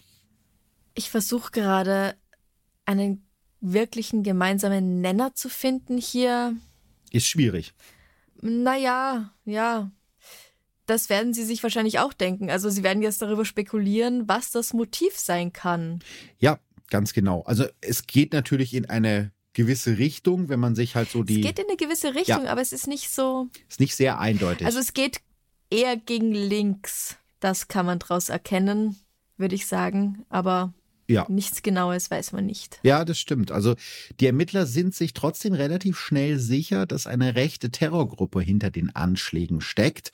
Am 6. Dezember 1993, nur drei Tage nach dem ersten Anschlag auf den Pfarrer Janisch, verhaftet die Polizei an der tschechischen Grenze einen 26-jährigen Rechtsextremen. In seinem Auto werden 13 Gewehre, fünf Pistolen und die Zutaten zur Herstellung des Sprengstoffs Nitroglycerin gefunden. Wenige Tage, Boah. ja, das sollte man auch nicht unbedingt im Auto transportieren, fällt mir bei der Gelegenheit ein. Das ist eine ganz schlechte Idee. Wenige Tage später wird ein vorbestrafter Neonazi verhaftet, auf dessen Computer die Adressen von vier der Anschlagsopfer gefunden werden. Ist halt, die Frage ist natürlich in dem Fall verdächtig. Andererseits, gerade wenn du jetzt irgendwie Neonazi bist oder Rechtsterrorist, sind das wahrscheinlich dann auch die Leute, die dich am meisten aufregen. Ne? Die da jetzt. Also es könnte ein Zufall sein, genau. dass zwei Leute oder drei Leute die dasselbe Ziel haben. Genau, das hätte auch einfach ein Zufall sein können. Mhm. Doch noch während die beiden Verdächtigen in Untersuchungshaft sitzen, geht am 20. Dezember 1993 ein Bekennerschreiben zu den Anschlägen ein, verfasst von einer bajuwarischen Befreiungsarmee BBA, trieft der Brief nur so von Hass und Hetze. Und über diese angebliche Befreiungsarmee könnten wir gleich nochmal sprechen. Ähm, Mhm. Vielleicht aber erstmal zurück zu Franz Fuchs. Dem geht es bei seinen Anschlägen, so erklärte es später selbst, vor allem darum, Angst zu schüren. Die Leute sollen nur Angst und das Gefühl haben, dass die Polizei sie auch nicht schützen kann. Und dieses Ziel, muss man ja leider sagen, hat er erreicht, denn in Österreich geht die Panik um. Ja, klar. Es verging kaum ein Tag, an dem in den heimischen Medien nicht von dem braunen Morast namens Österreich die Rede war, erinnert sich das Anschlagsopfer Helmut Zilk später in einem Artikel im Spiegel. Die Suche nach dem Briefbomber läuft schleppend. Statt eine Sonderkommission zu gründen, übernimmt die steirische Sicherheitsdirektion. Immer wieder werden Ermittlungsdetails nach außen durchgestochen oder dringen versehentlich nach außen, wie zum Beispiel die Namen der ersten beiden Verdächtigen, die nach zwei Jahren und einem völlig chaotischen Gerichtsprozess freigesprochen werden. Zwischenzeitlich sind die Behörden so verzweifelt, dass sie an allen Briefkästen in Österreich Funksender anbringen wollen, die mögliche Briefbomben schon beim Einwerfen zum Explodieren bringen sollen. Das klingt nach einer furchtbar schlechten Idee. ja, oder? Also schlecht auf ganz vielen Ebenen. Also ja, aber erstens gibt es, ich weiß nicht, wie viel tausend Briefkästen in diesem Land. Ja, total. Zweitens wird dabei im Fall des Falles auch alles andere an Post zerstört. Richtig. Okay, gut, damit kann man vielleicht noch leben. Aber es ist halt auch echt gefährlich für alle, die sich in der Umgebung dieses Briefkastens befinden, nicht nur für die Person, die das jetzt eingeschmissen hat. Ja klar, also es ist ja dann vielleicht nicht nur der Briefbomber, der verletzt wird, sondern auch die 82-jährige Oma, die äh, Weihnachtspostkarten für ihre Enkel gerade einwerfen will und an dem Briefkasten ja. ansteht. Oder die Frau mit Hund, die einfach gerade dran vorbeigeht. Zum Beispiel. Steht ja auch nicht jeder Briefkasten einfach irgendwo in der Pampa und rechts und links ist nichts. Deswegen, also, äh, also aus vielen Gründen eine Scheißidee. Interessant finde ich, dass dieser Vorschlag vor allem aus Kostengründen verworfen wird. Ähm, ja, ist auch ein Punkt. ist, ja, ich wäre jetzt nicht das Erste, was mir eingefallen ist, aber ist natürlich auch ein nee. Punkt. Äh, also der Vorschlag wird gekippt und Franz Fuchs kann ungestört weiter bomben. Zum Beispiel am 24. August 1994, fast ein Dreivierteljahr nach den ersten Anschlägen. Und kurz nach Mitternacht beobachtet ein Zeuge an der zweisprachigen deutsch-slowenischen Rennerschule in Klagenfurt am Wörthersee einen verdächtigen Mann, der sich an einem Verteilerkasten zu schaffen macht. Der Zeuge verständigt die Polizei und die zwei hinzugerufenen Polizisten entdecken ein verdächtiges PVC-Rohr mit einem Nagel darin. Die beiden Polizisten rufen ihren Kollegen Theo Kelz. Der 40-Jährige mit dem gepflegten Schnurrbart, wie hast du Schnurrbart eben nochmal genannt? Schnurri? Ja, ein Schnurli. Ein Schnulli heißt das, okay. Also er hat Schnurli. Ein, Schnurli. Er hat einen gepflegten Schnurli und ist außerdem ausgebildeter Sprengmeister. Er erkennt sofort, dass es sich bei dem seltsamen Rohr um einen Sprengsatz handelt und beschließt nicht erst auf Verstärkung zu warten, sondern sofort zu handeln. Gemeinsam mit seinen beiden Kollegen fährt Kelz die fünf Kilo schwere Bombe in einem Polizeiauto zum Klagenfurter Flughafen, weil es dort in der Gepäckabfertigung eine Röntgenstraße gibt, mit der er den Sprengstoff genauer untersuchen will. Es ist 3.01 Uhr, als die Bombe auf dem Flughafen Klagenfurt bei dieser Untersuchung hochgeht. Theo Kels verliert bei der Explosion beide Unterarme. Auch seine beiden Kollegen werden schwer verletzt. Erst Jahre später kommt heraus, dass Franz Fuchs auch hinter dieser Bombe steckte. Knapp ein Jahr später wird er bei seinem schlimmsten Anschlag eine ähnliche Konstruktion benutzen. Vorher verschickt Fuchs aber im Oktober 1994 eine weitere Serie von Briefbomben, die sich aber alle als Blindgänger entpuppen und nicht explodieren. Und das, obwohl er so ein Perfektionist ist. Und das, obwohl er so ein Perfektionist ist. Also. Nochmal Glück gehabt. Ja, mhm. genau. Glück für die potenziellen Opfer. Mhm. Vier Monate später haben die potenziellen Opfer nicht ganz so viel Glück, denn es gibt das erste Mal Tote. Es ist die Nacht vom 4. auf den 5. Februar 1995 in dem 7000 Einwohnerstädtchen Oberwart im Burgenland. Ich weiß nicht, kennst du dich in der Gegend aus? Warst du das schon mal? Mir sagt jetzt Burgenland ehrlich gesagt gar nichts. Ja, ja, doch. Burgenland, das sonnigste Bundesland. Und ich habe auch eine Freundin, die dort in der Schule war, in Oberwart. Ah, okay. Das ist ja tatsächlich ein Stückchen Verbrechen von nebenan heute. Ja. Für dich. Mhm. Ein wenig. Ja, am Rand der Stadt Oberwart gibt es damals eine kleine Siedlung aus den 60er Jahren mit niedrigen, teilweise bunt gestrichenen Häusern. Hier leben etwa 160 Roma. Früher waren es mal fast 400, aber die meisten Roma der älteren Generation sind in den Konzentrationslagern der Nazis vergast worden. Irgendwer hat an diesem Abend in der Dunkelheit ein schwarzes Schild am Eingang der Siedlung montiert, auf dem in gelben Buchstaben steht Roma zurück nach Indien mit einem dicken Ausrufezeichen. Vier Männer aus der Siedlung wollen sich das nicht gefallen lassen. Der 40-jährige Josef Simon, der 27-jährige Peter Sarkozy und die beiden Brüder Karl und Erwin Horvath, 22 und 18. Die vier versuchen das Schild zu entfernen, doch das ist eine Falle. An dem Schild ist eine Rohrbombe mit 150 Gramm Nitroglycerin befestigt, die sofort explodiert und alle vier Roma tötet. Als die burgenländische Polizei am nächsten Morgen die Ermittlungen übernimmt, geht sie zuerst von einem Mord unter Roma aus. Die Ermittler lassen die Häuser der Siedlung durchsuchen, weil sie glauben, dass die Männer nach einer Art ja, Clanstreit mit einer Pumpgun erschossen wurden. Das heißt, die finden das Schild gar nicht. Das ist Doch sie explodiert Nein, in die Luft das- gegangen. Man kann es nicht mehr. Das Schild kann man sich sogar heute noch angucken. Das Schild ist übrig geblieben. Mhm. Also das ist, glaube ich, heute in irgendeinem Museum ausgestellt. Aber sie gehen halt davon aus, ich überzeichne das jetzt bewusst mal, ja, so nach dem Motto, Ja. die, die werden sich wohl irgendwie gestritten haben abends beim Wodka und dann hat man halt aufeinander geschossen.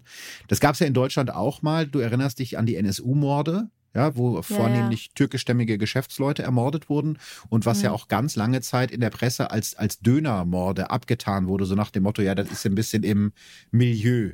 Und Mhm. Manchmal sind die Sicherheitsbehörden ja auf dem rechten Auge ein bisschen blind. Und Ja. so scheint es ja. in diesem Fall auch zumindest Ja. am Anfang gewesen zu sein. Und erst 37 Stunden später wird der Polizei klar, dass es sich hier um einen Anschlag handelt. Und zwar als im 15 Kilometer entfernten Örtchen Stinaz eine weitere Rohrbombe explodiert. Die Mehrheit der rund 1000 Einwohner des Dörfchens nahe der Grenze sind sogenannte Burgenland-Kroaten, eine österreichische Minderheit. Wahrscheinlich ist Stinaz deshalb zum Ziel von Franz Fuchs geworden. Dieses Mal trifft es den damals 28-jährigen Erich Preisler, ein Mitarbeiter des Umweltdienstes Burgenland. Der sortiert gerade am Altpapiersammelplatz der Gemeinde den Müll. In der einen Hand hat Preisler eine leere Dose Katzenfutter, mit der anderen greift er gerade nach einer Spraydose, als der im Müll versteckte Sprengapparat losgeht und das Metallprojektil die rechte Hand von Erich Preisler zerfetzt. Er leidet noch Jahre später unter dem Attentat, vor allem psychisch. Franz Fuchs sagt über sein Opfer später nur, er soll halt nicht in das kroatische Kaff gehen und dort Dreck putzen. Erst durch den Anschlag in Stinaz kommen die Ermittler darauf, dass auch der Mord an den vier Roma in Oberwart ein Attentat war, weil halt eine ähnliche Technik verwandt wurde. Es hat ein bisschen Mhm. gedauert. Ja, immerhin. Immerhin. Und jetzt können Sie loslegen mit den Ermittlungen. Ja, es geht ein bisschen vorwärts, aber auch wirklich nur ein bisschen. Mhm. Am 28. Februar 1995 wird der Kriminalpsychologe Thomas Müller von der mittlerweile gegründeten Soko Briefbombe damit beauftragt, ein Täterprofil des Bombers zu erstellen. Und dieses Täterprofil kommt der Wahrheit teilweise schon ziemlich nah. Laut dem Profil ist der Täter ein Mann mit österreichischer Staatsbürgerschaft, der alleine lebt und ziemlich viel Zeit zum Basteln hat. Das klingt absolut korrekt. Ist jetzt aber, glaube ich, auch nicht sonderlich weit hergeholt. Ich glaube, da kann man leicht mal drauf kommen. Ja, das stimmt und das schließt ja auch noch eine ziemlich große Menge an Menschen ein, würde ich jetzt mal Ja. behaupten. Außerdem geht der Kriminalpsychologe wegen dem Radius der Anschläge davon aus, dass der Bombenbauer im Burgenland, Niederösterreich, in Kärnten oder in der Steiermark lebt. Und die Steiermark ist ja, wie wir wissen, richtig. Ja, super. Fehlen nur noch fünf andere Bundesländer. Aber Er hat ja zumindest schon mal was ausgeschlossen. genau, natürlich ist es gut, es mal einzugrenzen. Ja, wie du schon gesagt hast, ist es, glaube ich, relativ gefahrlos, wenn man das noch so sehr weit fasst. Ja. Aber er, er rechnet sich das halt daher aus, weil dieses Nitroglycerin, was in den Sprengapparaten verbaut wurde, ist ja extrem vibrationsempfindlich. Das heißt, du Mhm. kannst das jetzt nicht irgendwie 500 Kilometer über die holprige Landstraße transportieren. Und deswegen rechnet sich halt der Kriminalpsychologe aus, okay, diese Tatorte müssen irgendwo in der Nähe des Wohnortes des Täters gelegen haben. Mhm. Bei der Familiensituation des Bombenbauers liegt das Täterprofil allerdings daneben. Franz Fuchs hat weder Kinder, Enkel noch eine Ehefrau. Aber zumindest haben die Ermittler jetzt eine ungefähre Vorstellung davon, wen sie jagen. Trotzdem wird Franz Fuchs noch eine dritte, vierte und fünfte Bombenserie starten, die ihn bis nach Deutschland führt. Am 9. Juni 1995 explodiert in der Redaktion des TV-Senders Pro7 in München eine Briefbombe in einem mit Blümchen verzierten Umschlag. Der Brief ist an die deutsch-österreichische Talkshow-Moderatorin Arabella Kiesbauer adressiert. Kiesbauer ist in Wien geboren, hat aber einen ghanaischen Vater, was für Franz Fuchs schon reicht, um sie zur Zielscheibe zu machen. Bei der Explosion wird Kiesbauers Assistentin leicht verletzt. Die Moderatorin leidet ebenfalls bis heute an den Folgen des Attentats. Und das ist interessanterweise etwas, da war ich ja irgendwie neun oder so, als das passiert ist. Irgendwie kann ich mich daran erinnern. Weil das war wahrscheinlich auch so die große Zeit von äh, Arabella Kiesbauer, zumindest im deutschen Fernsehen. Ich glaube, im österreichischen Fernsehen ist sie noch relativ präsent und moderiert ja, glaube ich, den Opernball.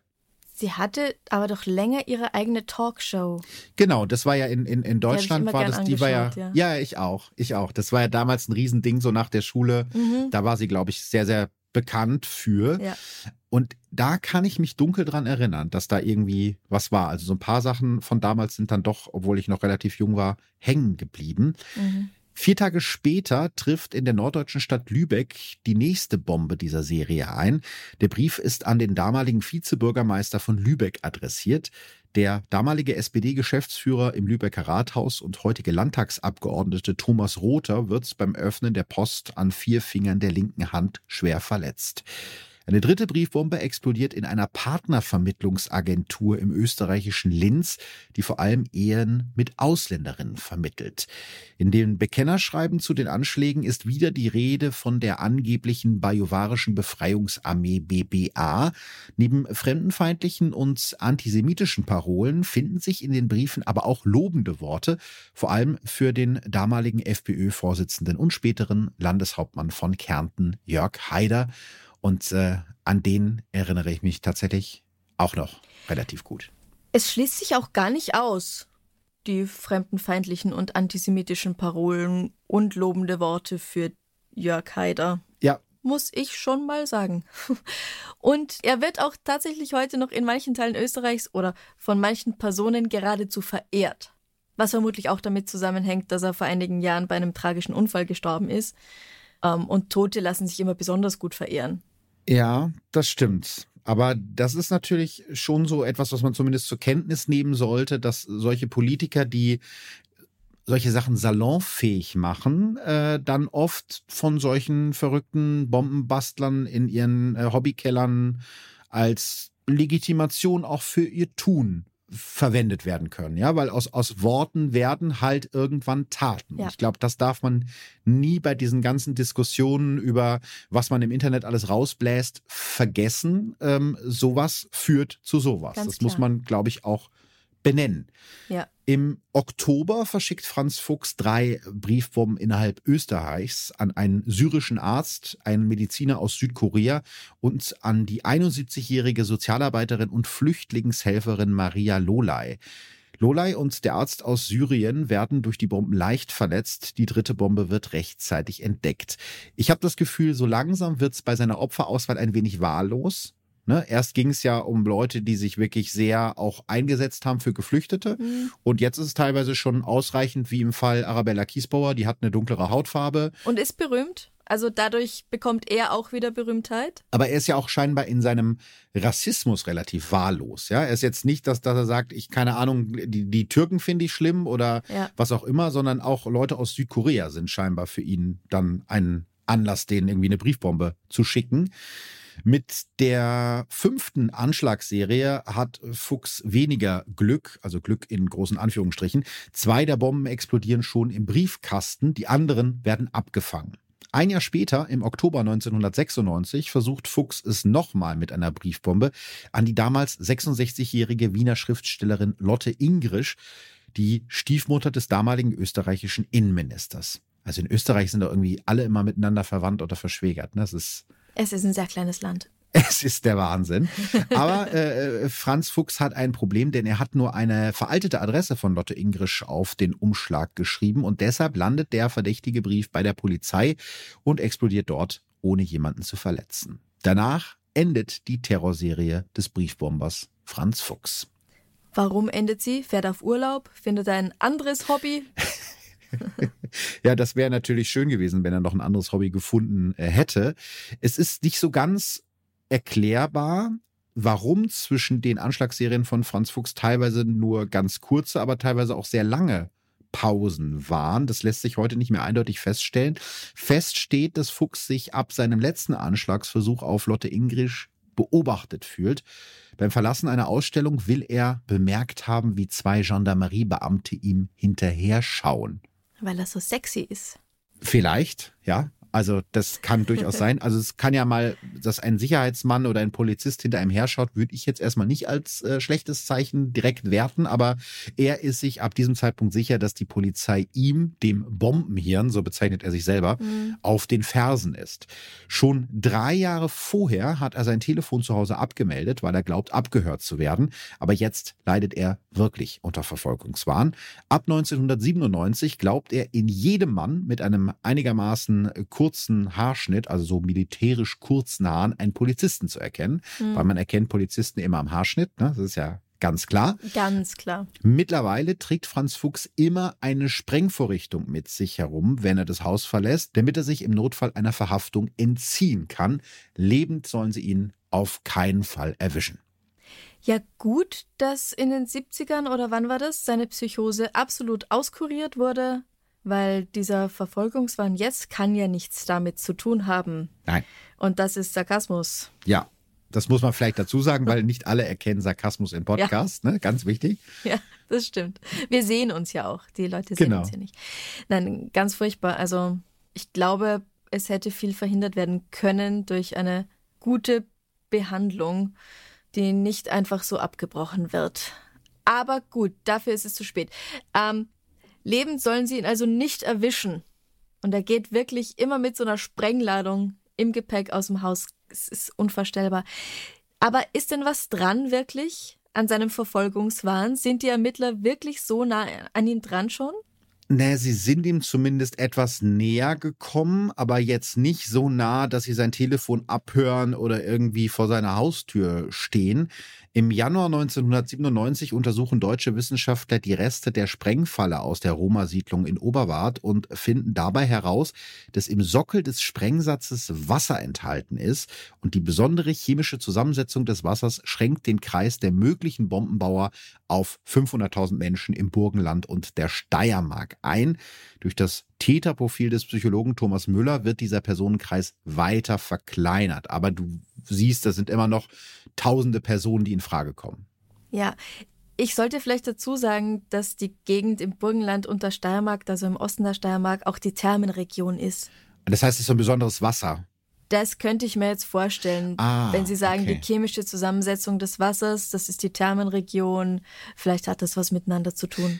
Ja, also ne, es sind immer noch sehr, sehr, sehr viele Personen äh, potenziell im, im Radar. Ne? Also sind die noch nicht so nah, dass er irgendwie einer von zwei Verdächtigen ist, aber nee. zumindest sie nähern sich ja. ein wenig. Und unter anderem deshalb führt Österreich die Rasterfahndung ein, bei der automatisiert die Informationen von Hunderttausenden Menschen zusammengetragen und eben auf bestimmte Merkmale abgeglichen werden, bis eine oder mehrere Personen ins Raster passen. Mhm. Das ist natürlich umstritten, war damals umstritten, ist heute wahrscheinlich immer noch umstritten, weil natürlich auch die Daten von in Anführungsstrichen unschuldigen Menschen, also auch von mir und von dir, bei diesen Abgleichen eben verwendet werden. Mhm. Und das finden Datenschützer und viele Menschen nicht so schön, was ich nachvollziehen kann. Ja.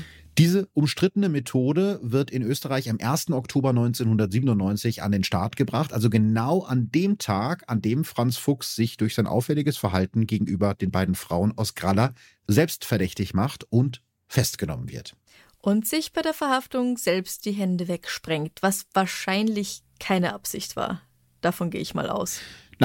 Nein, ja. Nein, nein, nein. Er wollte sich selber töten. Er wollte ja. sich der Festnahme entziehen, ja. aber da hat das Bombenhirn wohl die Bombe nicht so richtig gut konstruiert.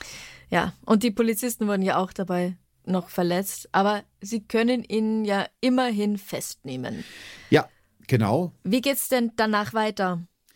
Die Ermittlungen danach dauern fast anderthalb Jahre. Schließlich geht es um 28 Anschläge mit vier Toten und 17 Verletzten. Und erst am 2. Februar 1999 beginnt dann am Landesgericht für Strafsachen in Graz der Prozess gegen Franz Fuchs. Der nutzt direkt den ersten Prozesstag für seinen großen Auftritt. In einem babyblauen Strickpulli und mit ordentlich gescheiteltem Haar schreit er immer wieder, es lebe die deutsche Volksgruppe, es lebe die BBA und erzählt von einer angeblichen slawischen Völkerwanderung.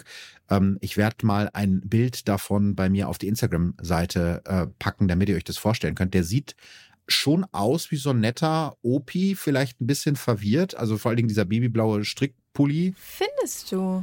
Ja, also. Warte, lass mich kurz googeln, weil in meinem Kopf sieht Franz Fuchs aus wie Hitler für Arme. Ja, es kommt immer ein bisschen darauf an, welches Bild du von ihm anguckst. Wenn er natürlich diesen bösen, schreienden Gesichtsausdruck hat, sieht er wirklich ein bisschen aus wie der Führer. Aber eigentlich so von dieser Anmutung her, dieser eklige Scheitel und dieser Pulli, für mich hat das so ein bisschen was von so einem leicht spießigen Nachbar, der euch einen im Treppenhaus daran erinnert, dass man irgendwie dran ist, das Treppenhaus zu fegen. Verstehst du, was ich meine, wenn du dir das Bild so anschaust? Ja, ich weiß, was du meinst. Ja, aber eben gerade der Seitenscheitel und dieser Schnürli. Äh, ja, die, die, die, die wecken natürlich unangenehme Assoziationen, aber ich ja. glaube, die Kids von heute würden den als Allmann oder so oder als, als Kartoffel bezeichnen, weil so sieht er halt wirklich ein bisschen aus. Mhm. Ähm, irgendwann wird es dem Vorsitzenden Richter aber zu bunt und er schließt Franz Fuchs von dem Prozess aus. Also er darf nicht mehr mit im Gerichtssaal dabei sein, weil er halt die ganze Zeit stört. Mhm. Dessen Verteidiger versucht währenddessen Franz Fuchs nur als einen einzelnen kleinen Mitläufer der großen geheimen bajuwarischen Befreiungsarmee BBA darzustellen. Doch die Staatsanwaltschaft hat keinen Zweifel, dass Fuchs sich diese Organisation einfach nur ausgedacht hat. Mhm. Oder wie er es selbst ausdrückt, Franz Fuchs ist die BBA, die BBA ist Franz Fuchs. Also das sagt der Staatsanwalt. Ja. Es gibt aber bis heute immer noch Zweifel dran, dass er das tatsächlich alleine war. Also andere sagen, nein, ein Typ, der so drauf ist und so perfektionistisch ist, der kann nur allein arbeiten. Der hätte niemand anderen dabei geduldet, auch nicht im Ansatz. Und das kann ich mir schon vorstellen. Wir wissen ja beide, du und ich, wie schwierig das sein kann, Arbeit, die einem wichtig ist, an jemand anderen abzugeben, oder? Oh ja, weil nur man selbst kann es richtig machen und klar, aber ich finde, es gibt auch noch andere Sachen, die die dagegen sprechen. Mhm. Zum einen ist ja wirklich, also man kann den Behörden in Österreich zur Zeit der Anschlagsserie selbst durchaus vorwerfen, dass man da etwas besser hätte ermitteln können. Mhm. Im Nachhinein ist man natürlich immer klüger. Ja, klar. Aber was die Aufarbeitung des Falls im Nachhinein angeht und auch in einem Gerichtsverfahren, es sind ja so viele Akten und so weiter angefertigt worden und man hätte ja bei den ganzen Durchsuchungen irgendwo mal was finden müssen, hm. was darauf hinweist, dass es noch Mittäter gab. Irgendeine Notiz von jemand anderem. Genau. Also er muss ja irgendwie mit ja. denen im Austausch gestanden haben. Klar, wenn man jetzt davon ausgeht, es ist eine riesige, große österreichische Verschwörung, die das irgendwie vertuschen will, dann wäre es natürlich nicht so. Aber jetzt mal rein realistisch betrachtet, irgendwo hätte man Hinweise finden müssen. Das ist das eine. Hm. Und es ist natürlich auch so, dass die Anschläge einfach in dem Moment aufgehört haben, wo sie den Franz Fuchs gepackt haben. Was ein Zufall. Genau, hätten nicht die Mittäter von der großen bajuwarischen Befreiungsarmee weitergemacht? Ja. Also wenn es deren Ziel war, dann. möglichst viele Leute einzuschüchtern, genau, gerade dann, mhm. um eben zu zeigen, ihr seid nirgendwo sicher, wir sind immer noch da. Ja. Das ist aber nie passiert. Und ich glaube, man darf auch nicht vergessen, dass Franz Fuchs geistig absolut nicht gesund war. Das haben wir ja jetzt ja. schon häufiger äh, angesprochen. Das ist keine Entschuldigung, aber. Absolut nicht, absolut nicht.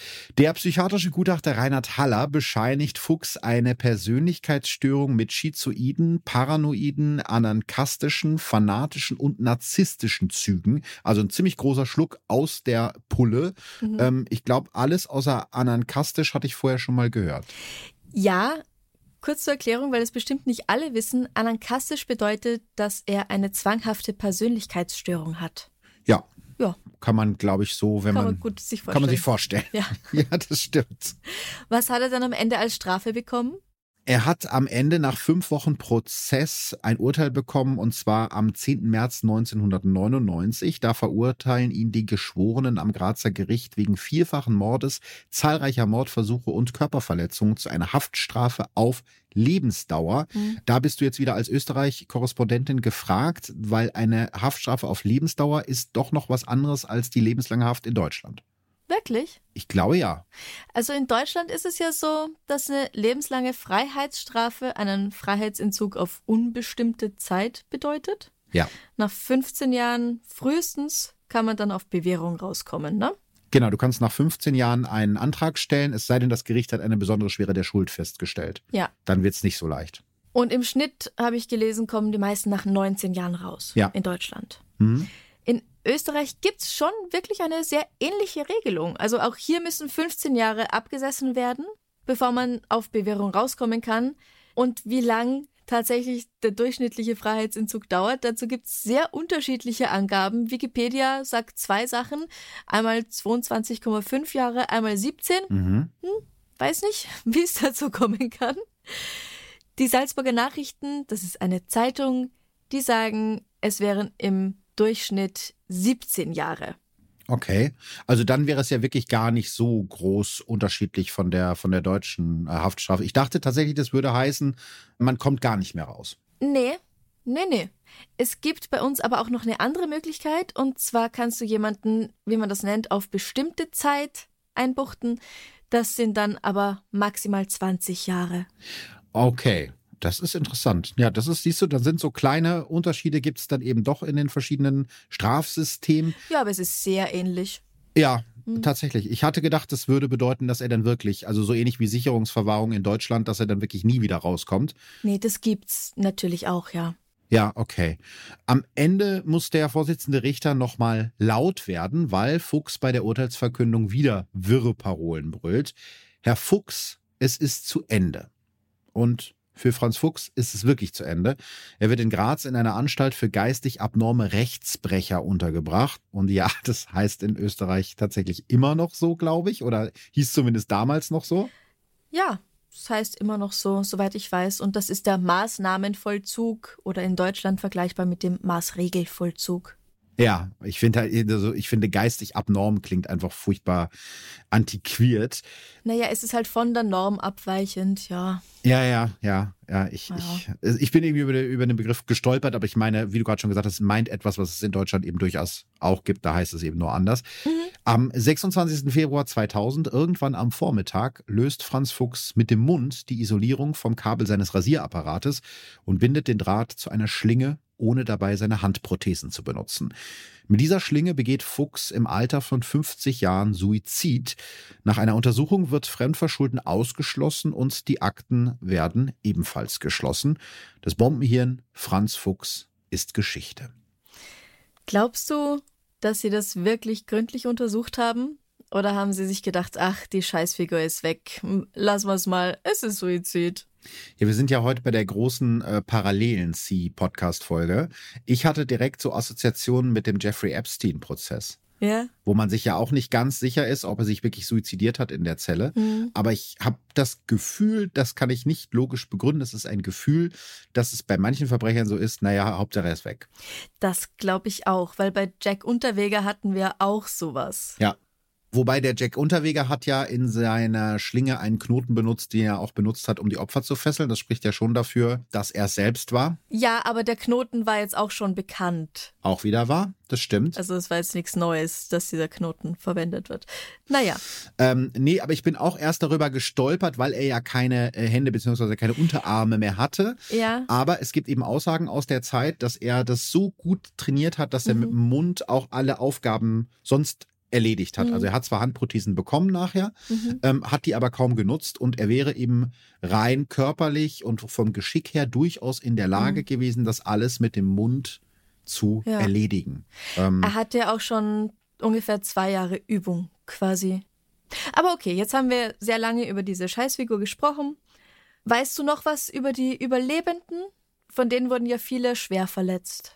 Über ein paar haben wir schon was gehört, aber Ja, über einige der überlebenden Opfer konnte ich was rausfinden und ich finde es auch ganz wichtig, eben über die zu sprechen und nicht nur die ganze Zeit über die Scheißfigur Franz Fuchs. Der Polizist Theo Kelz zum Beispiel, der durch die Rohrbombe von Franz Fuchs schwer verletzt worden ist, bekommt im März 2000 in der Innsbrucker Uniklinik zwei neue Hände transplantiert. Es ist eine der ersten Operationen dieser Art und Kelz kann seine Hände heute ganz normal benutzen. Er hält Vorträge über sein Leben und seine Motorradtouren durch die ganze Welt. Außerdem sammelt er Spenden für hungernde Menschen. Motorradtouren, wow. Ja, Trotz fehlender Hände. Ja, okay, er hat sie ja transplantiert bekommen. Wahnsinn. Naja, es gibt, es gibt Bilder und, und Videoaufnahmen davon, mhm. von ihm, wie er halt gestikuliert und die Hände benutzt. Also ich finde es komplett faszinierend, dass das geht. Du siehst kaum, dass das nicht seine Hände sind. Mhm. Also das, das ist der Wahnsinn, dass sowas, dass sowas möglich ist. Ja, ganz toll. Und auch so den Eindruck, den man eben von ihm bekommt, ist ein ganz toller und ganz inspirierender Mensch. Er selbst sagt, er habe nie daran gedacht, die Hoffnung zu verlieren. Aufgegeben wird nur ein Brief. Und das finde ich so schön. Das, ja. das kann man sich eigentlich irgendwie so als, als Wandtattoo ins Wohnzimmer hängen. Ja. Silvana Meixner moderiert immer noch die Sendung Heimat, fremde Heimat im ORF und ist 2019 mit dem Ari Rath Preis für kritischen Journalismus ausgezeichnet worden. August Janisch engagiert sich weiter in der katholischen Kirche. Nach einer Krebserkrankung gibt er seinen Job als Pfarrer auf und tritt als Mönch dem Orden der Zisterzienser bei. Janisch lebt im Kloster Rhein, der ältesten noch im Betrieb befindlichen Zisterzienserabtei der Welt und engagiert sich weiterhin für Geflüchtete. Mhm. Er hat mehrfach versucht, mit Franz Fuchs persönlich zu sprechen. Der hat die Gespräche aber immer abgelehnt. Der 3. Dezember ist für August Janisch mittlerweile ein Tag wie jeder andere. Er denkt kaum noch an den Anschlag.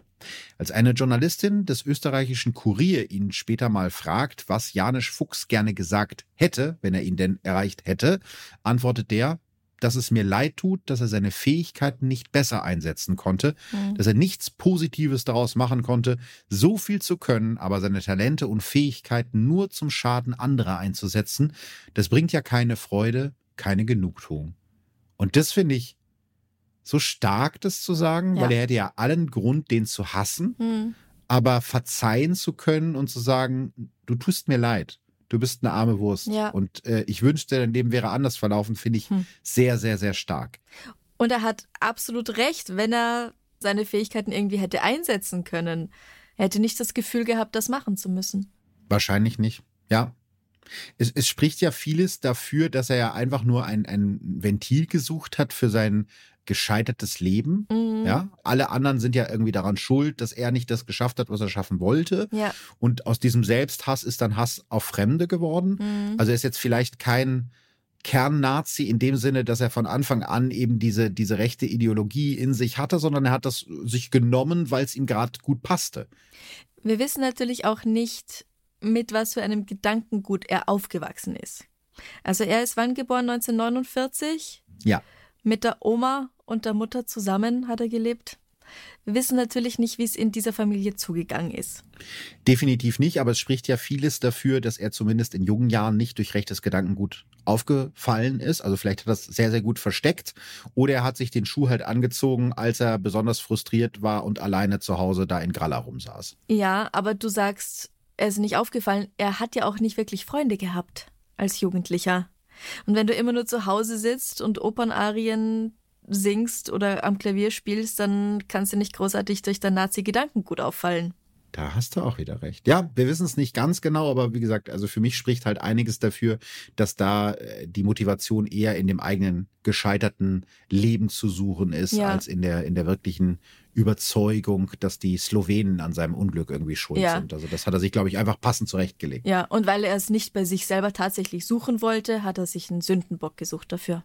Genau. Ja, und so ist es ja äh, auch immer. Ne? Ja, also jetzt in, in, in veränderter Form passiert das ja heute noch äh, genauso. Eine Sache hat mich allerdings sehr zum Nachdenken gebracht bei der Recherche. In einem Interview kurz nach Fuchs Festnahme sagt der damals ranghöchste Polizist Österreichs in einem Interview, es sei erschreckend, dass es eigentlich viele Menschen gibt, die ähnlich denken wie Fuchs, die von der Charakterstruktur her ähnlich sind. Es wird allerdings nicht viele geben, die über dieses Umsetzungsvermögen verfügen.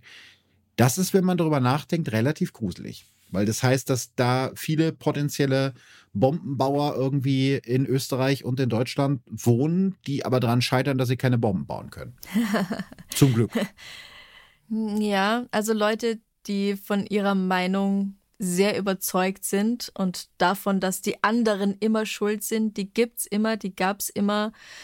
Und manche radikalisieren sich, radikalisieren dann auch andere dass sie tatsächlich zu Einzeltätern werden, ist eher selten. Das stimmt. Dass sie sich in Gruppen zusammenfinden, das wird durchs Internet heute sehr viel leichter gemacht und wir sehen es ja auch immer wieder. Ja, das Internet hat viele gute Seiten, hat aber auch viele schreckliche Seiten und zu den schrecklichen Seiten gehört eben auch, dass du heute keine Wehrsportgruppe mehr brauchst, die sich irgendwo im Brauhauskeller trifft, um mit dir irgendwie äh, Nazi-Aufmärsche zu üben, mhm. sondern dass du ganz alleine zu Hause an deinem Schreibtisch oder deinem Wohnzimmertisch dich radikalisieren kannst im Internet und da eben auch viele Anleitungen findest um schlimme Dinge zu tun. Ja. Das darf man ja auch nicht vergessen. Ja. Aber so möchte ich natürlich nicht enden, so pessimistisch. Nee. Ähm, absolut nicht deswegen habe ich mir jetzt gerade spontan überlegt, dass ich doch noch mit dir was Schönes zum Abschluss äh, machen möchte. es ist wirklich jetzt ausnahmsweise. Es gefällt dir wirklich, gell? Es gefällt mir wirklich sehr gut. Ähm, äh, es ist jetzt nicht abgesprochen. Das heißt, dass ich bringe dich in eine unangenehme Situation, jetzt vorher eine persönliche oh Frage oh zu stellen, von der du gar nicht vorher oh wusstest, dass ich sie dir stelle.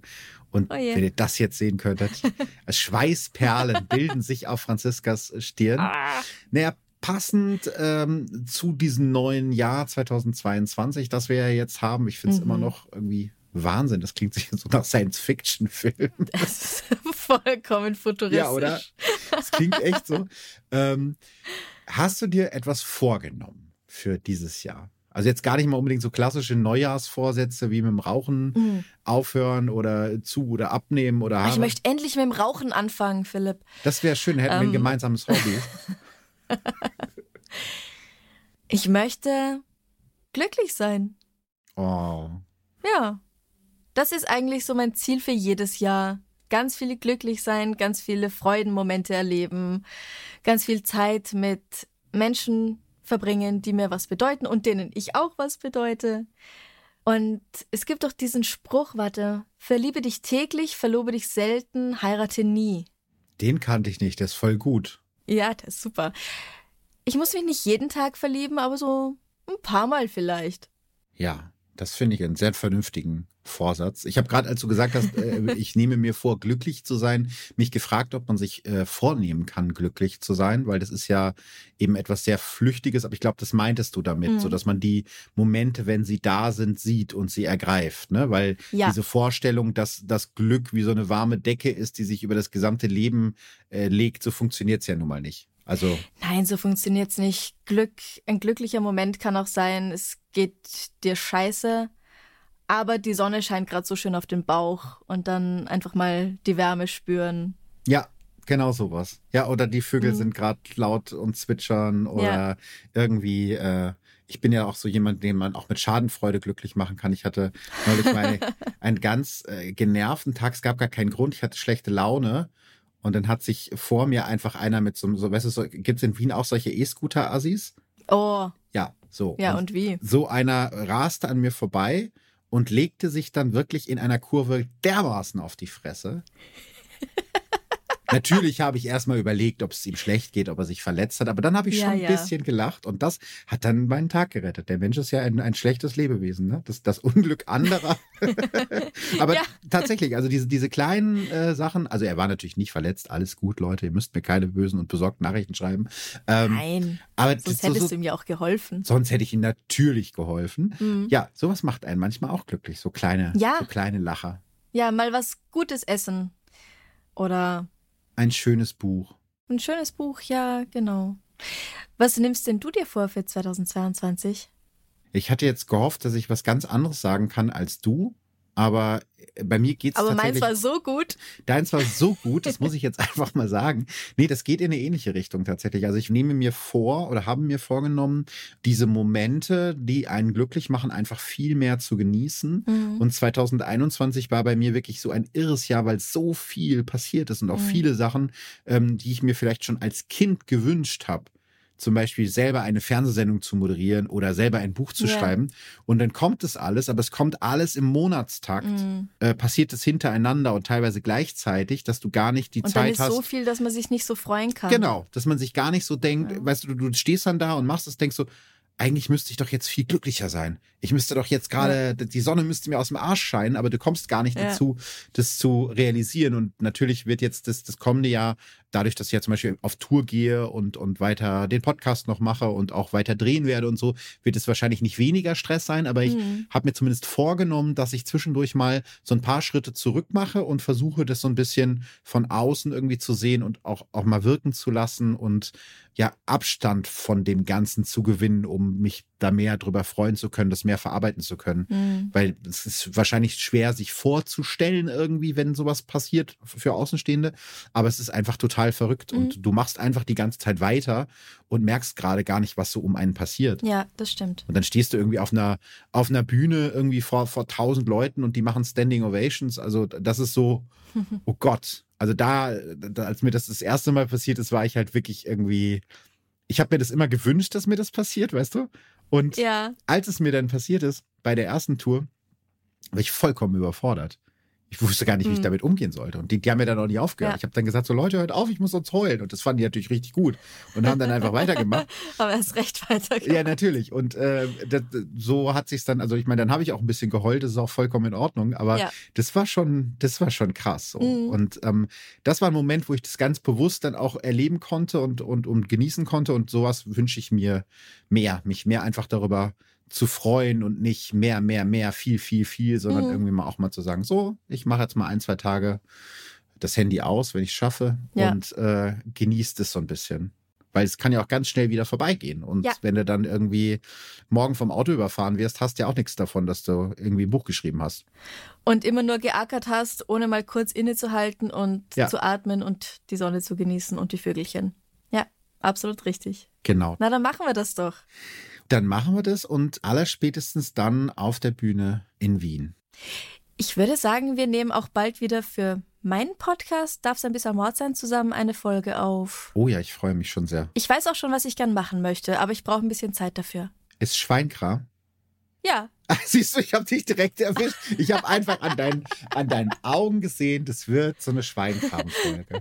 Ich habe es direkt Nein, geahnt. Blödsinn. Natürlich wird es kein Schweinkram. Und das ist natürlich nicht. Also Franziskas Podcast, das ist über alle Zweifel erhaben. Das ist ein fast katholischer Podcast eigentlich. Ja. Ganz anständig. Ja. Ich freue mich sehr, zu Gast bald bei dir zu sein. Das werden wir natürlich rechtzeitig bekannt geben auf den bekannten Kanälen Facebook und Instagram. Mhm. Und ich freue mich schon sehr darauf, dass wir uns am 2. Juni in Wien spätestens auf der Bühne sehen, wahrscheinlich vorher auch schon. Ja. Weil du hast dich ja jetzt bereit erklärt, du wurdest gezwungen, sagen wir es mal so, du wurdest von mir gezwungen, äh, bei der Verbrechen von nebenan äh, Live-Tour mit auf die Bühne zu kommen in Wien. Da freue ich mich schon sehr drauf. Ja, ich habe mich natürlich wahnsinnig gewehrt dagegen, aber ähm, ich werde auch noch mal versuchen, Einspruch reinzulegen. Nein, natürlich nicht. Ich freue mich wahnsinnig drauf. Das wird ganz schön und mit diesen äh, schönen Wünschen und äh, Vorfreude auf das ganze Jahr entlassen wir euch, glaube ich, für heute. Es war eine lange und sehr spannende Folge. Mhm. Vielen Dank an meine Österreich-Korrespondentin mhm. und Podcast-Ehefrau. Ja, vielen herzlichen Dank. Dankeschön. Und Bussi nach Gütersloh und äh, Bussi nach Wien. Tschüss. Tschüss. Verbrechen von nebenan. True Crime aus der Nachbarschaft.